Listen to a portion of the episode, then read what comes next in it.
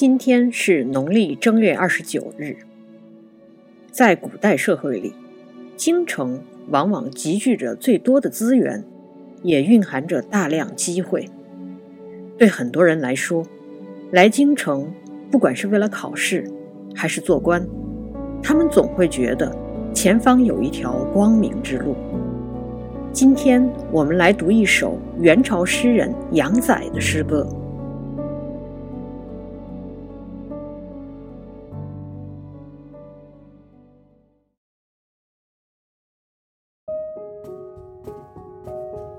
道经师，元，杨载。乘雪初宵荠菜生，角门深巷少人行。柳梢听得黄鹂语，此是春来第一声。这是一首写初到京城的诗，作者是元朝人。所以，这里的京师就是指当时的大都，也就是今天的北京。城雪初消荠菜生，这一句让我们知道了诗歌写的是初春，冰雪慢慢融化了，地上有一些荠菜破土而出。作者杨载是福建人，一直在南方生活，来到京师后。北方的寒冷是他以前没有经历过的，所以盼着天气快点转暖是很自然的想法。因为盼着，所以会更注意观察大自然中的一些变化。就像我们以前读杜审言的诗歌里提到的：“独有宦游人，偏惊物候心。”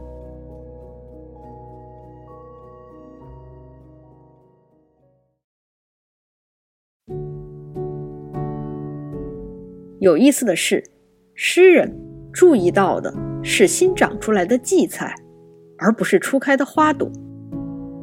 荠菜是一种野菜，对生长的环境要求不高，生命力很强，只要冰雪融化，它们就会破土而出，就像人的希望一样。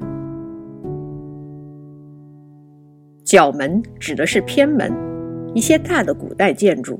会在靠近边角的地方开小门，方便平时一般性的出入。这里的角门深巷，指的是诗人到达京城后住的地方。偏僻小巷的一个角门，所以是少人行了。倒不是住得远，主要是来访的客人少。刚到一个新的地方，认识的人还很少。所以此时不可能是门庭若市。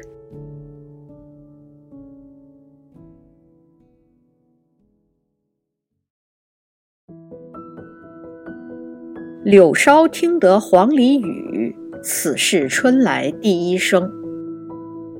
这两句是说，忽然听到从柳树树梢上传来一声黄鹂的叫声。这是表示春天来到的第一个声音。黄鹂的叫声清脆，让人心里高兴。黄鹂的叫声也不洪亮，如果是在门庭若市的环境中，肯定听不见这一声清脆的鸟叫了。很多时候，因为外界的噪音，我们的感知能力反倒下降了。角门深巷少人行。虽然冷清寂寞，但恰好让人有了感受细节的能力。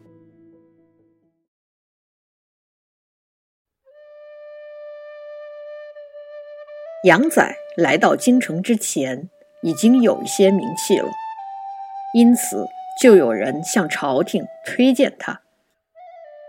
他没有功名，以前也没有做过官，是以布衣的身份来到京城的。此时他已经年过四十了。这就是这首道经诗的创作背景。元朝的知识分子心态比较复杂，在杨载人生的大部分时间内，读书、科举，在做官，这种一代代读书人熟悉的路径走不通了。官可以不做，但书还是得读。他们执着地传递文化的薪火，有的人隐居，有的人写书。杨仔也是如此。原始里记载他博涉群书，为文有跌宕气。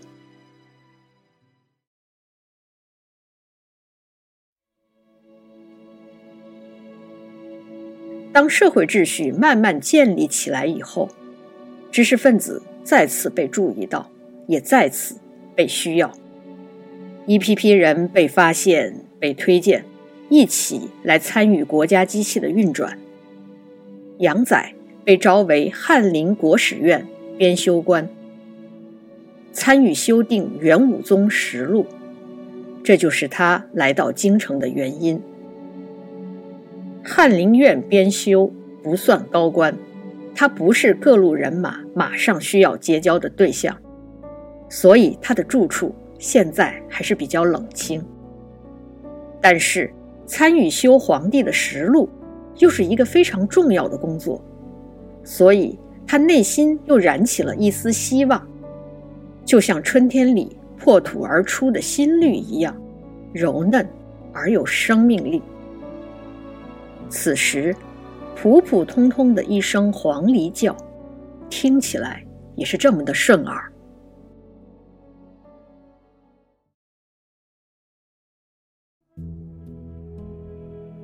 不久，元仁宗恢复科举，杨载终于在自己四十四岁那一年中了进士。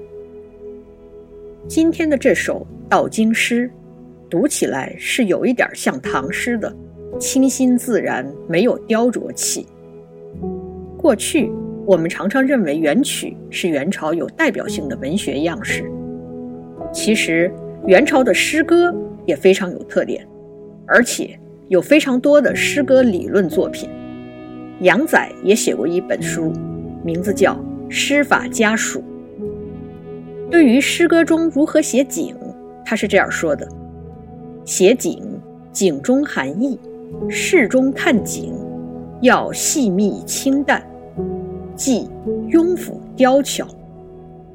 这首道经诗正是如此。